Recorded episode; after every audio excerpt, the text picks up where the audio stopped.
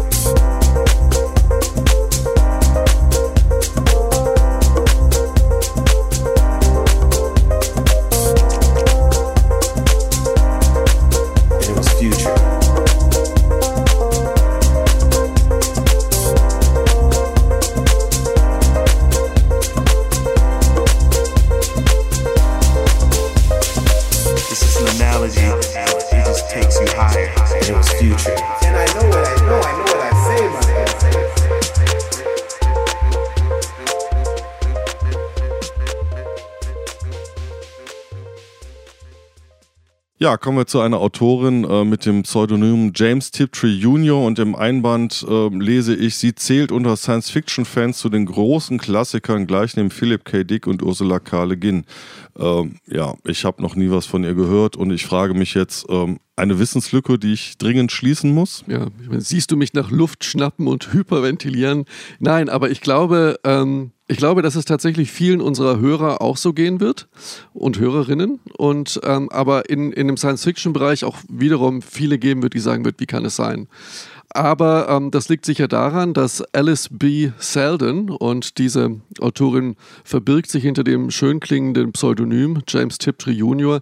insgesamt kein so ein großes Werk hinterlassen hat und zum anderen tatsächlich äh, ja ein Stück weit in Vergessenheit geraten ist. Und jetzt ähm, gibt es etwas sehr Schönes, nämlich der Septim Verlag aus Österreich hat ähm, oder wird die kompletten Kurzgeschichten von James Tiptree Jr. rausbringen in einem sehr, in sehr schönen Bändchen, sehr schön gemacht.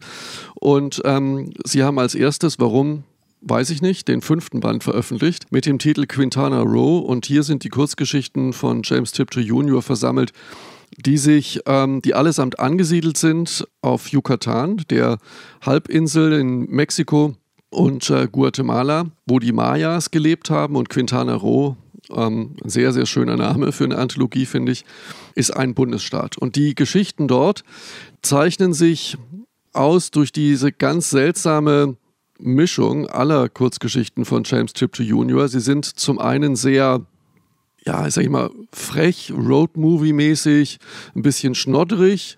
Und zum anderen konfrontieren sie einen immer mit einer Art nicht verstehbaren Skurrilität, also mit einer, einer Art Geheimnis hinter den Dingen, mit äh, seltsamen Begebenheiten. Das kann in Form von Aliens sein.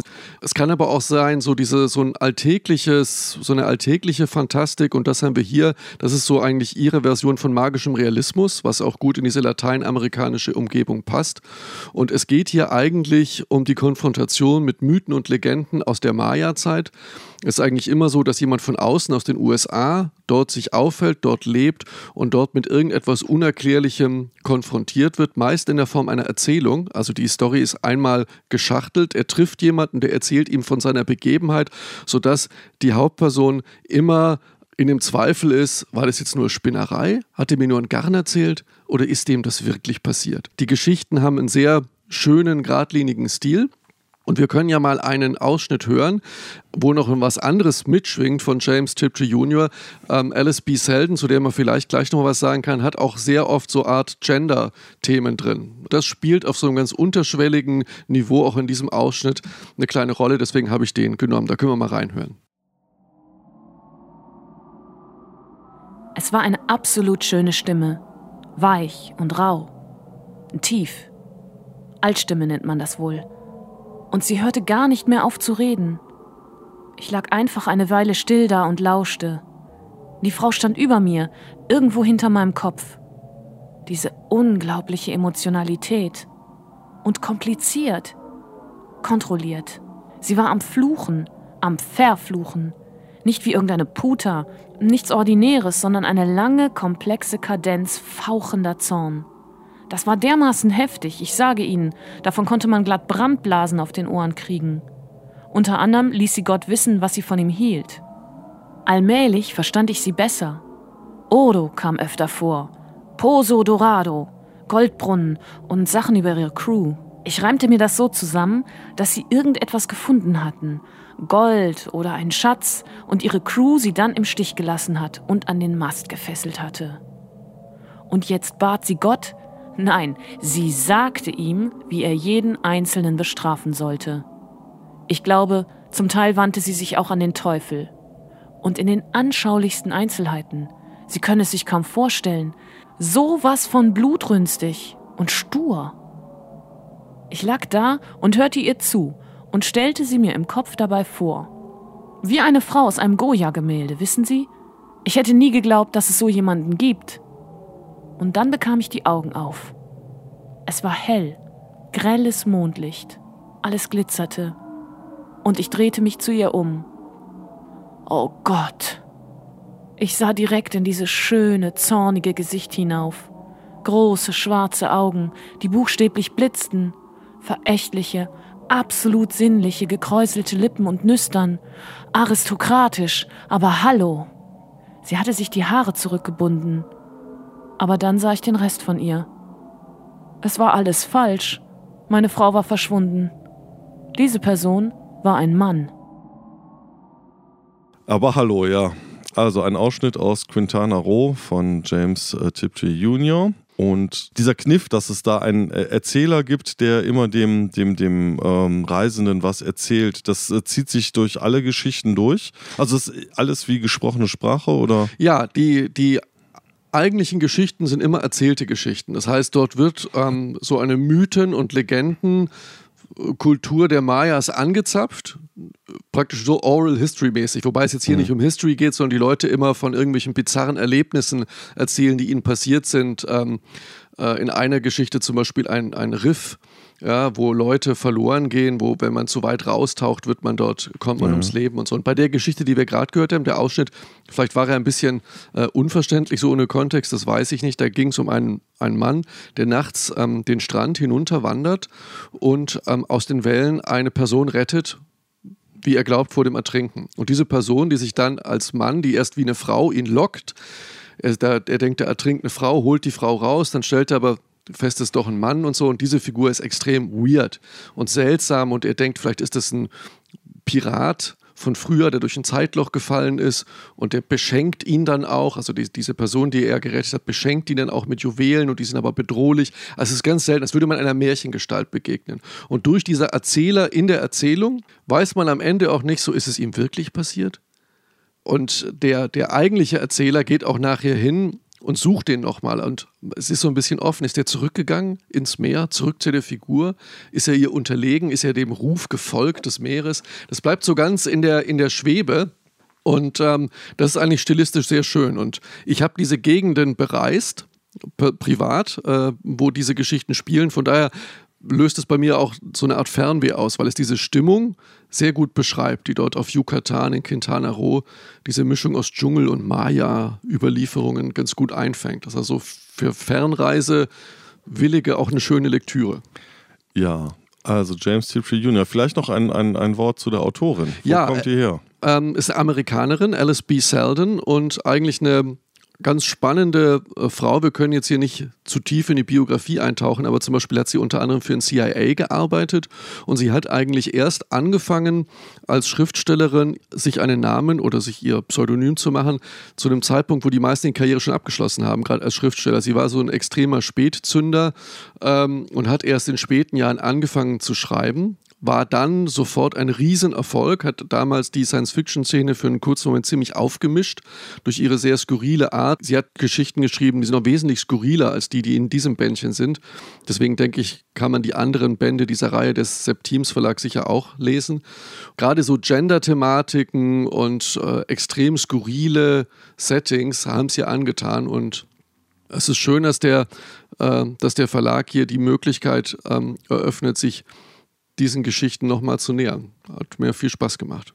Ja, James Tiptree Jr., Quintana Rowe, erschien im Septim Verlag.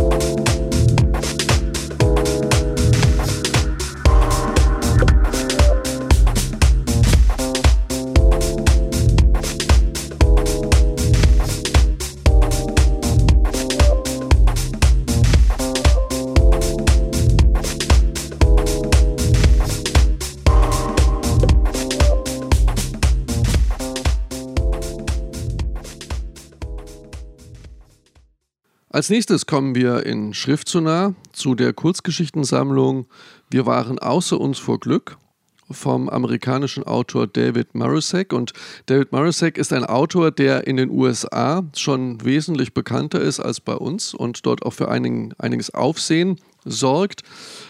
Äh, er hat dort auch Romane herausgegeben. Counting Heads ist einer, der ganz toll sein soll. Und ähm, in Deutschland taucht er jetzt auf beim Golconda Verlag aus Berlin mit dieser Kurzgeschichtensammlung. Schön gemachtes Buch. Stoffel, du hast ähm, diese Kurzgeschichten gelesen oder reingelesen. Sind die Vorschusslorbeeren, die David Marusek vorauseilen, berechtigt? Ja, doch. Also ich kann die äh, Kurzgeschichten allesamt empfehlen. Was ähm, ja, was ein Vor- oder Nachteil, je nachdem, wie man das sieht. Jedenfalls was besonders ist, die Kurzgeschichten spielen alle im gleichen, in der gleichen Welt, im gleichen Setting. Das äh, zeichnet diese Sammlung aus. Ein paar Sachen, die am Anfang in der ersten Geschichte, wo man sich denkt, boah, abgefahren, die werden dadurch natürlich irgendwann normal. Und man hat ähnlich wie ich schon bei Cordwainer Smith die Kritik geäußert hatte, das Problem, dass natürlich in jeder Kurzgeschichte, weil Kurzgeschichte für sich alleine auch funktionieren muss, die gewissen Besonderheiten nochmal neu eingeführt werden. So, insofern, wenn man sie hintereinander wegliest, äh, äh, ergibt sich dadurch eine gewisse Redundanz. Das hat David Marusek aber wesentlich besser gelöst. Ähm, als jetzt Cordwainer Smith, um den nochmal zu bemühen, weil ähm, er nicht so Infodumps äh, benutzt, sondern die, ähm, die Besonderheiten der Welt ergeben sich aus der Erzählung. Also es wird nie beschrieben, sondern viel erzählt. Und ähm, welche Art von Setting erwartet einen da? Also was für eine Art von Geschichten sind das? Also es ist die ja nicht allzu entfernte Zukunft auf der Erde und wir haben die Situation, dass ähm, durch, durch lebensverlängernde Maßnahmen alle Menschen mehr oder weniger unendlich lange leben können. Es gibt auch keine Krankheiten mehr in dem Sinne. Dem, äh, dem äh, gibt es halt eine strenge Geburtenkontrolle. Also es dürfen nur noch ganz, ganz wenige Leute überhaupt äh, Kinder haben. Nämlich dann, wenn dann doch mal jemand stirbt. Kommt da der Titel her? Ja, wir waren außer uns von Glück, bezieht sich auf eine Geschichte, wo dann ein, ein, ein Paar heiratet und dann tatsächlich äh, die Erlaubnis bekommt, ein, ein, ein ähm, Baby äh, mit ihren Genmerkmalen ähm, zu bekommen. Also die Babys liegen irgendwo in der Retorte und bekommen dann die Gene von den beiden Eltern aufgeprägt und entwickelt sich dann zu einem vollwertigen äh, Kind dieser beiden Eltern. Ja, die etwas besser gestellten Bürger haben so einen Gürtel, so ein elektronisches äh, Hilfsgerät, in dem ein elektronischer Butler ist, der mehr oder weniger als so Holographie auch ständig zu sehen ist und alle möglichen Aufgaben übernimmt, also ständig zum Beispiel vor, vor Computervirenattacken abschirmt, ständig, wenn man jemanden begegnet, äh, Infos darüber einholt und einem ein, einflüstert, ja, Michael Schneiberg ist der, äh, ist der Moderator von Schrift so nah und so und so alt und bla. Also auch eine komplett, im, im Prinzip jetzt so diese Idee von dem, vom, vom, vom iPad äh, halt internalisiert und alle Infos ständig über diesen Butler abrufbar. Ganz schlimm natürlich, wenn dieser Butler gehackt wird und plötzlich nicht mehr verfügbar ist. Und äh, somit die dritte interessante Komponente ist, dass es möglich ist, digitale Kopien von einem selber zu machen und diese digitale Kopie als Hologramm auf eine Konferenz zu schicken und äh, sozusagen sich dann nur noch von dem Hologramm wieder Bericht erstatten zu lassen, was auf dieser Konferenz besprochen wurde. Ein Festkörperhologramm? Also so. Nee, nee, ein, ein äh, schon, obwohl doch in, in manchen Geschichten ist es auch ein Festkörperhologramm, aber in manchen Geschichten ist es auch einfach nur eine Büste, sodass zum Beispiel der, der Vizepräsident von sich äh, 50 Kopien hat, die auf allen möglichen Empfängen Reden halten und äh, wenn dann ein Holo, eine Kopie ein bisschen aus dem Ruder läuft, wird die dann zurückgerufen und äh, hey, was hast du denn da erzählt? Äh, das geht so nicht. Und ähm, das Setting ist super, also es macht total Spaß. Die Geschichten sind auch echt gut, äh, echt gut geschrieben. Und ich habe jetzt mal einen Ausschnitt ausgesucht, was somit die ja eigentlich fast die bizarrste und romantischste Geschichte ist, nämlich ähm, das spielt so etwas früher in der Entwicklung dieser Technologie. Da wird von einem Hochzeitspaar äh, kurz bevor sie sich Ja sagen, äh, wird ein, ein Abzug gemacht und äh, die beiden als Simulation ähm, kreiert. Also als ein, eine 3D-Simulation, die auch körperlich miteinander interagieren können. Und in diesen Ausschnitt hören wir mal eben kurz rein. Oh, hauchte Tante Jennifer, während sie die identischen Hochzeitspaare miteinander verglich. Identisch bis auf die Panoramabrillen. Es beunruhigte Anne, dass die andere Anne eine Panoramabrille trug und sie nicht.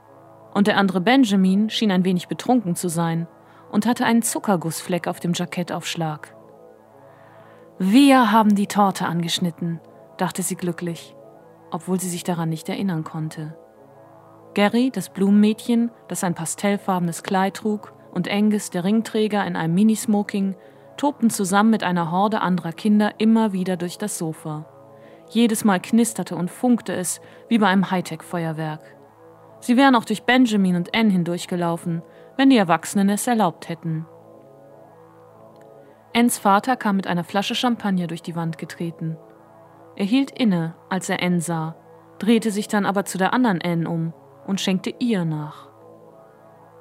Moment mal, rief Benjamin und schwenkte die Arme über den Kopf. Jetzt verstehe ich. Wir sind die Sims. Alle Gäste lachten und er lachte ebenfalls.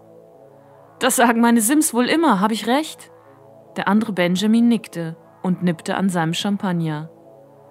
Ich hätte nur nie gedacht, dass ich ein Sim bin, fuhr Benjamin fort. Das sorgte für noch mehr allgemeines Gelächter, und er sagte betreten, das sagen meine Sims wohl auch immer. Der andere Benjamin erwiderte, und damit hätten wir nun auch die obligatorische Erleuchtung hinter uns, und verbeugte sich. Die übrigen Gäste applaudierten. Das war ein Ausschnitt aus der Kurzgeschichte Das Hochzeitsalbum aus der Anthologie Wir waren außer uns vor Glück von David Marosek. Und ja, das klingt ja sehr nett. Ähm, das Ganze aus der Sicht eines dieser Sims zunächst mal geschrieben. Die Frage, die sich jetzt mir stellt, wo ich die Geschichten nicht kenne, ist, sind das nur Taschenspielereien von David Marosek, so nach dem Motto, stellt euch mal vor, das wäre ja lustig, oder taucht er tiefer in das Thema ein, weil es hat ja einen Subtext, Identität, Ich-Empfinden und diese ganze Problematik. Ist ja keine unproblematische Situation, die ihr hier so amüsant beschreibt. Hat Nee, es, es, hat, es hat tatsächlich Substanz und äh, Subtext. Und das Schöne an dieser Geschichte ist, wir erfahren, natürlich geht es in erster Linie um, um, um, um die alte Frage, wer bin ich und wenn ich denke, reicht das aus, um zu wissen, dass ich bin, der ich bin ähm, und dass es mich gibt. Gerade vor dem Hintergrund, dass man sich auch kopieren kann und Sims können kopiert werden und es kommt später auch zu einer Befreiungsbewegung der Sims und es kommt dann später auch zu diesem berühmten ähm, äh, Problem, ab wann ist, ist, ist etwas intelligent und hat ein Ich-Bewusstsein. Dann gibt es später so Tests, die die bestehen müssen oder auch eben nicht. Das Tolle an dieser Geschichte ist aber auch, man erfährt unglaublich viel über äh, das Hochzeitspaar, über die, die, den echten Benjamin und Anne in der Spiegelung der, äh, der Simulation, wie die sich verhalten.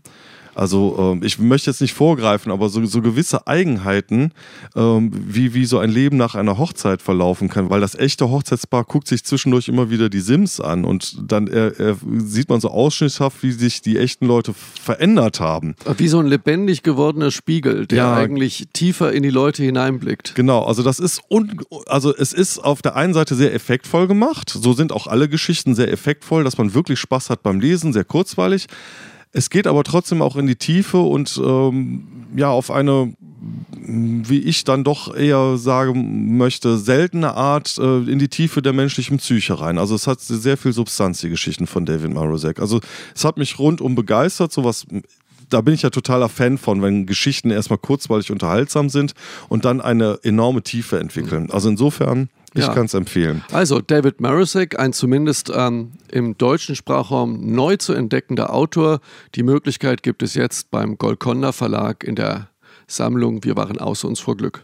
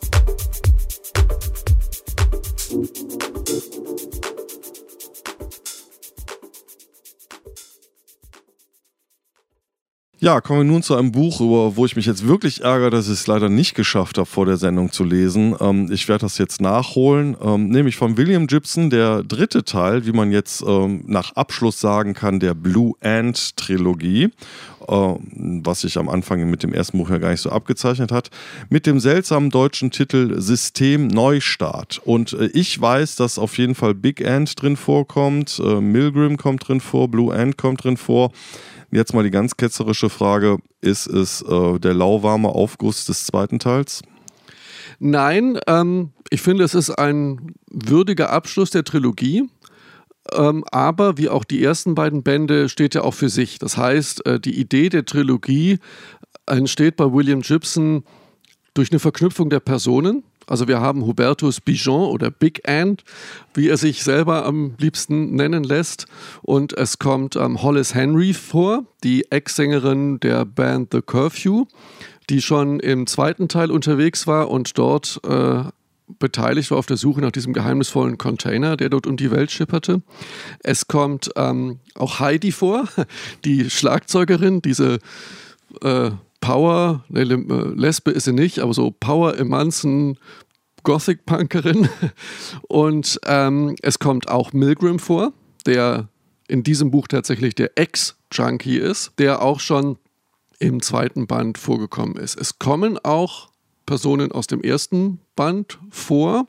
Das möchte ich aber jetzt nicht sagen, wer das ist, weil da würde ich einer spannenden äh, Erkenntnis am Ende des Buches vorweggreifen. Ist es wieder so, also im, im ersten und im zweiten Buch gab es ja immer so einen MacGuffin, möchte ich jetzt mal sagen, der im ersten Buch, finde ich, sehr toll aufgelöst wurde mit diesen Videoschnipseln, die man da fand.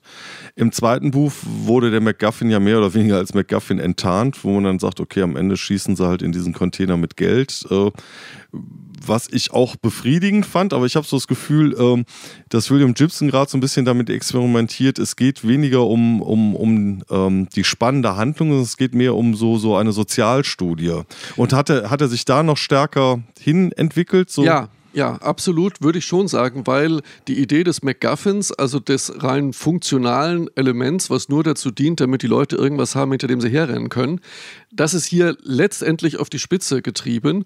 Auch dadurch, dass er nicht im Vorwort, aber nachher, wo er sich bei den Leuten bedankt, dann bedankt er sich auch ganz explizit für die Idee zum MacGuffin, den er auch so MacGuffin nennt, äh, bei einem Bekannten von ihm. Also der braucht den MacGuffin und der hat ihm einen tollen geliefert. Ah ja, gut. Und damit, Erfunden hat dieses, diesen Begriff MacGuffin äh, Alfred Hitchcock im Übrigen. Aber das kann man dann mal bei Wikipedia Ah, nachlesen. spannend, interessant. Ähm, ja, also worum es geht, es wird auch hier wieder etwas gesucht. Und zwar, ähm, Hollis Henry wird mehr oder weniger gegen ihren Willen, so halb, sie ist ja in Hassliebe verbunden mit Hubertus Big End. Ähm, sie ist auf der Suche nach dem Ursprung, nach der Designer, nach dem Designer von Gabriel Hounds. Gabriel Hounds ist eine Modemarke, aber es ist eine sogenannte Geheimmarke. Eine Marke, für die kein Marketing gemacht wird, keine Werbung gemacht wird, wo es keine Läden gibt, wo kein Showroom existiert, wo man, die man nur, wenn man jemand kennt, der jemand kennt, der jemand kennt, irgendwo mal heimlich im Hinterzimmer kaufen kann. Extrem hochwertige Mode, extrem cooles Design, die ihren Hauptreiz aber durch das Geheimnis hat. Diesen Aspekt, der durchzieht ungefähr drei Viertel des Buches, die Suche nach diesem Geheimnis. Und die Idee des Anti-Marketings ist, ähm, ja, bricht zum Ende ein bisschen zusammen. Ich finde es sehr schade, weil Marketing, Anti-Marketing, Konsum, diese Reflexion, finde ich, gibt es sehr tolle Denkanregungen in diesem Buch, sehr kritische. Das bricht ein bisschen zusammen, aber da können wir gleich noch drüber reden. Ich würde jetzt gerne die interessanteste Hauptperson des Buches mal ins Zentrum rücken und das ist Milgram. Eigentlich der, der hält die Handlung am Laufen, der ist die, der spannendste Charakter und ähm, wir hören jetzt mal einen Ausschnitt, wo Milgram entdeckt, dass er verfolgt wird von einer bisher unbekannten Partei in diesem Buch. Paranoia, hatte ihm seine Therapeutin gesagt, entstand aus einem Übermaß an Informationen. Genau darunter litt er gerade, als die Frau in die Handtasche griff, ein mattsilbernes Handy hervorholte und es aufklappte. Sie runzelte die Stirn. Nachrichten, sagte sie. Milgram blickte direkt in die unendlich tiefe schwarze Pupille der Handykamera. Oha, sagte sie. Ich muss los. Trotzdem, danke. Sie stand auf, die Tasche unter dem Arm geklemmt und eilte hinaus auf die Kreuzung Seven Dials. Ihr Getränk hatte sie stehen lassen. Milgram hob den Becher hoch. Er war leer. Der weiße Deckel war mit einem dunklen Lippenstift beschmiert, den sie nicht getragen hatte. Durch das Fenster sah sie an einem überquellenden Mülleimer vorbeigehen, aus dem sie die Requisite höchstwahrscheinlich geholt hatte. Sie überquerte rasch die Kreuzung in Richtung des Weidels Sessun und verschwand. Er stand auf, zupfte seine Jacke zurecht und ging hinaus, ohne sich umzublicken. Den Hof durchquerte er so schnell, dass er einige verwunderte Blicke auf sich zog. Er kam in Shorts Garden heraus und lief eine weite Straße entlang. Jetzt legte er einen zielstrebigen Schritt an den Tag, ohne dabei unnötige Aufmerksamkeit zu erregen. Und die ganze Zeit war er sich seiner Sucht bewusst, die durch die Flut von Stresshormonen in seinem Blut erwacht war und ihm dringend riet, jetzt etwas zu nehmen, um seine Nerven zu beruhigen. Nicht gut, sagte eine innere Stimme, gar nicht gut. Obwohl er sich Mühe gab, entspannt zu wirken, verflüchtigte sich die übliche Ansammlung von Bettlern, die auf dem Fußweg vor dem Bahnhof hin und her waberte, als er auf sie zukam. Sie erkannten etwas in ihm. Er war wieder einer von ihnen geworden. Er sah Covent Garden wie aus einer großen Höhe vor sich. Die Menge auf der Long Acre wich vor ihm zurück wie magnetisierte Eisenspäne. Nimm die Treppe, wies ihm der Autopilot an. Das tat er dann auch, mit gesenktem Kopf und ohne zurückzublicken. Als nächstes würde er den erstbesten Zug nach Leicester Square nehmen, die kürzeste Strecke im ganzen System, dann wieder zurück, ohne auszusteigen, bis er sicher war, dass er nicht verfolgt wurde. Er wusste, wie man das macht. Allerdings waren hier überall diese Kameras in undurchsichtigen Acrylkugeln installiert, wie billige Kopien von Courage-Leuchten. In London gab es praktisch an jeder Ecke Kameras. Bisher war es ihm gelungen, nicht darüber nachzudenken. Er erinnerte sich daran, dass Big End sie als Symptom einer Autoimmunkrankheit bezeichnet hatte, die Schutzmechanismen des Staates, die sich zu etwas Zerstörerischen entwickelten. Wachsame Augen, die die Gesundheit dessen untergruben, was sie vorgeblich schützen sollten. Beschützt im Moment jemand ihn? Ach ja, wunderbar. Also William Gibson hier mit diesem Ausschnitt aus Neustart und es ist doch immer wieder erfrischend, wenn es, äh, wenn man Autoren liest, die eine eigene Meinung zur Welt, zum Weltgeschehen haben und auch in der Lage sind, das adäquat in Geschichten zu verpacken. Ja, äh, irgendwie habe ich das Gefühl, über William Gibson reden ist Eulen nach Athen tragen, aber vielleicht doch noch ein bisschen zu dem Buch.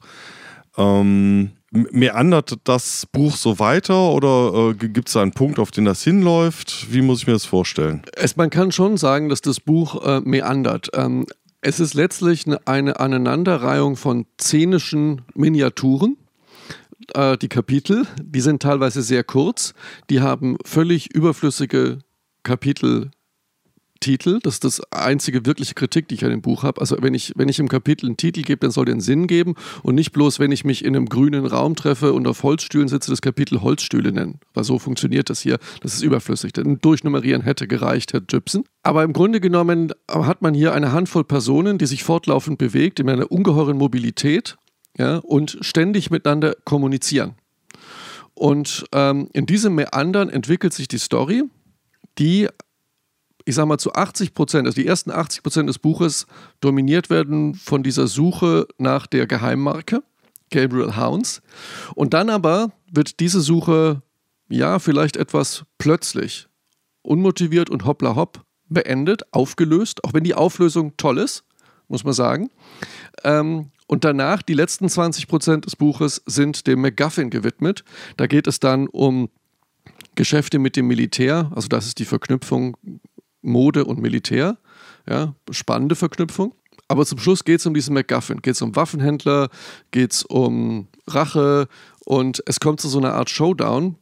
Aber auf eine gewisse Weise, und auch das die zweite kleine Kritik an dem Buch, wirkt der MacGuffin und die Handlung, ich will nicht sagen unverbunden, aber zumindest nicht total organisch ineinander übergehend. Und man stellt sich die Frage, wenn diese Wendung nicht wäre, wenn dieses Buch so weiter meandert wäre und er wäre noch stärker in dieses Thema Anti-Marketing und ähm, Konsumweltgesellschaft eingetaucht, was wäre dann passiert mit dem Buch?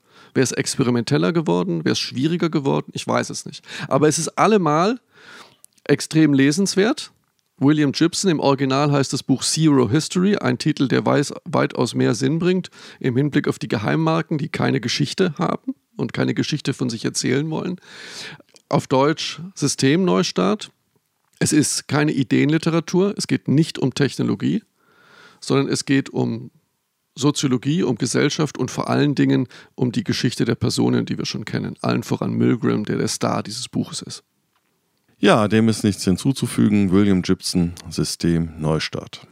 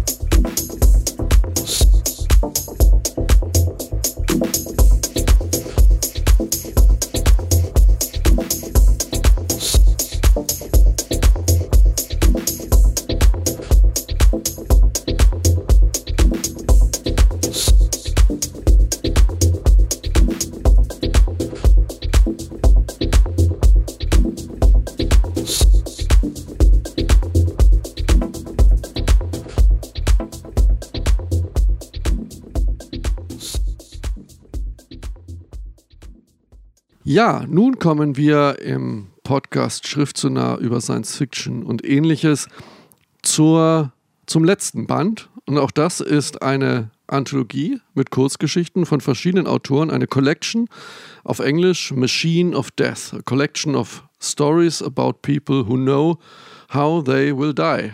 Über Leute, die wissen, wie sie sterben werden. Und ähm, ich habe es nicht gelesen, aber durch unsere Vorbesprechung weiß ich, es gibt eigentlich zwei Themen, über die man sprechen kann bei diesem interessanten Buch. Das sind die Geschichten als solches und dann vielleicht sogar noch spannender die Entstehungsgeschichte dieses Buches, das nämlich ein bisschen ungewöhnlich ist, diese Art von Anthologie, wie die zustande gekommen ist. Stoffel, was willst du zuerst erzählen? Ja, also ähm, mit der ein Grund, äh, zum einen sind die Geschichten auch lesenswert, aber äh, was ich bin ja ein äh, Fan von Creative Commons und bin da auch so ein bisschen Evangelist dieser Bewegung. Und Machine of Death ist ein Buch, was komplett unter Creative Commons erschienen ist, was man sich auch auf der Webseite ähm, der Herausgeber herunterladen kann für umsonst. Ähm, also kostenlos, umsonst ist es ja nicht, sondern man hat ja sehr viel Spaß, wenn man es liest.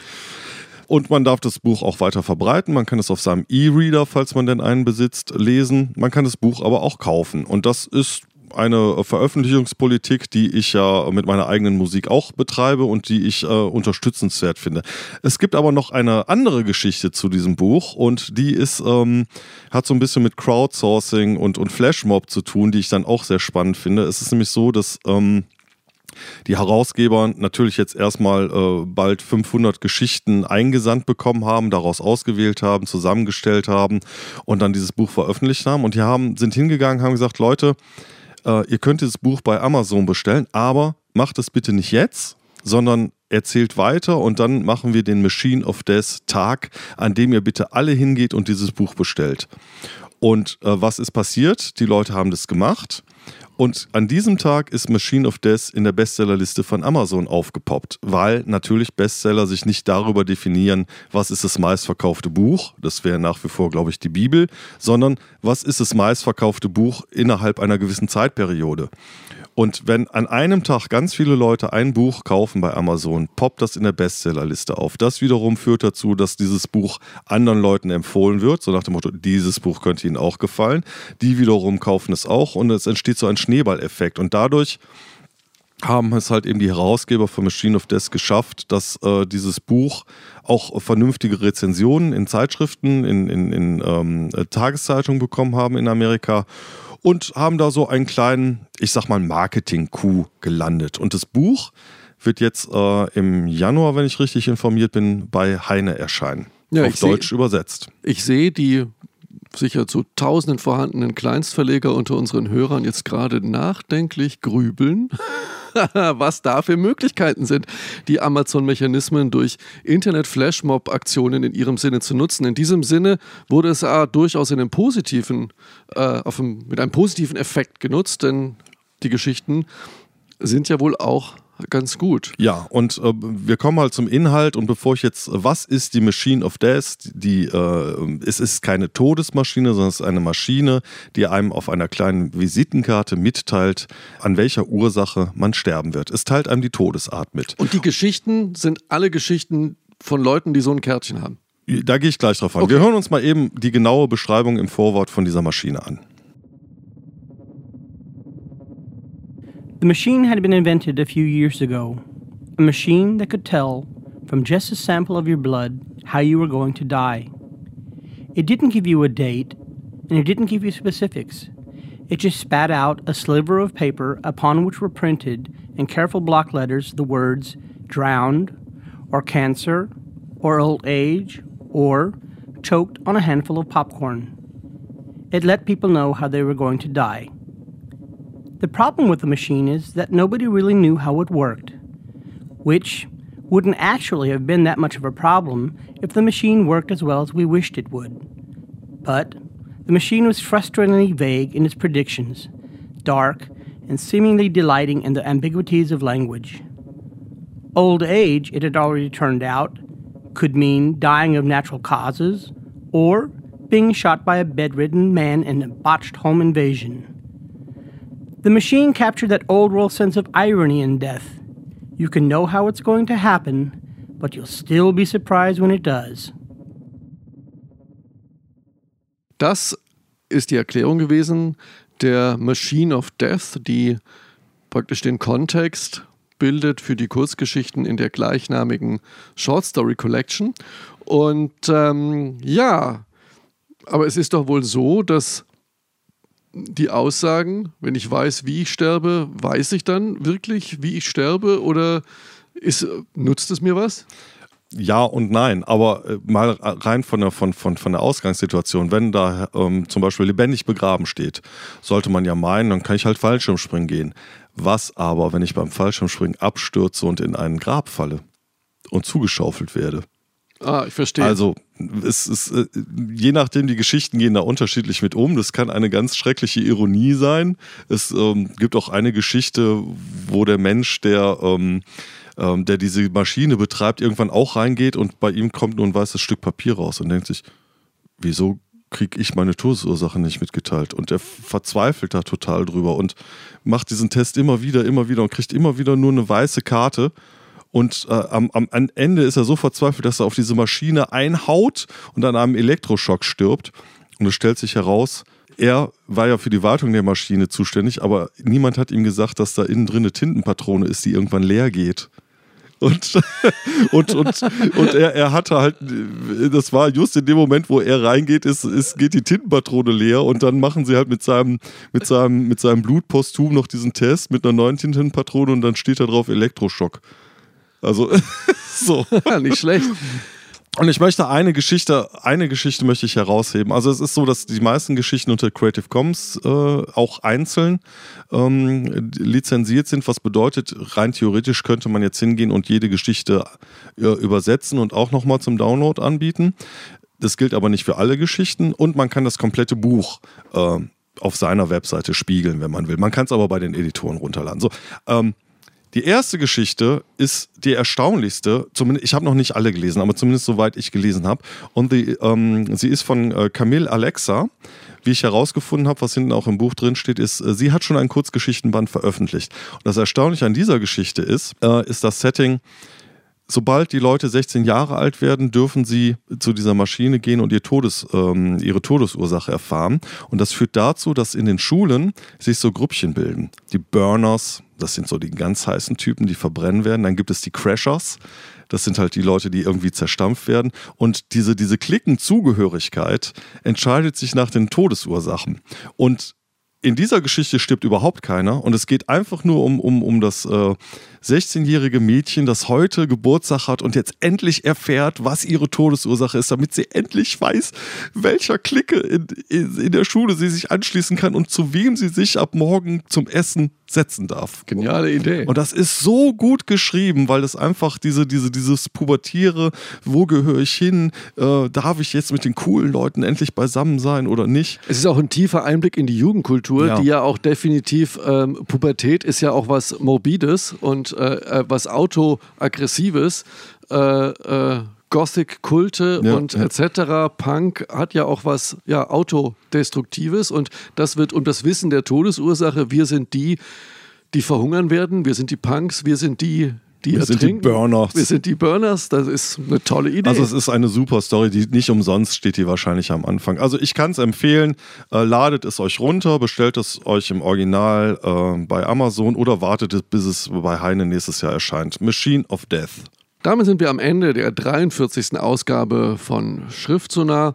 Und äh, wie immer möchten wir uns bedanken bei unserer Sprecherin Doris Mücke und auch in dieser Sendung bei unserem Gastsprecher Fabian Doles. Ja, und jetzt kommen wir wie immer zum letzten Wort. Das erteilen wir heute Heidi aus, wie könnte es anderes sein, Systemneustart von William Gibson. Die tollen Typen erzählen dir nie, dass sie die tollen Typen sind. Die Leute, die sich reinlegen lassen, begreifen das einfach nicht. Guten Abend. Nee, schönen guten Abend.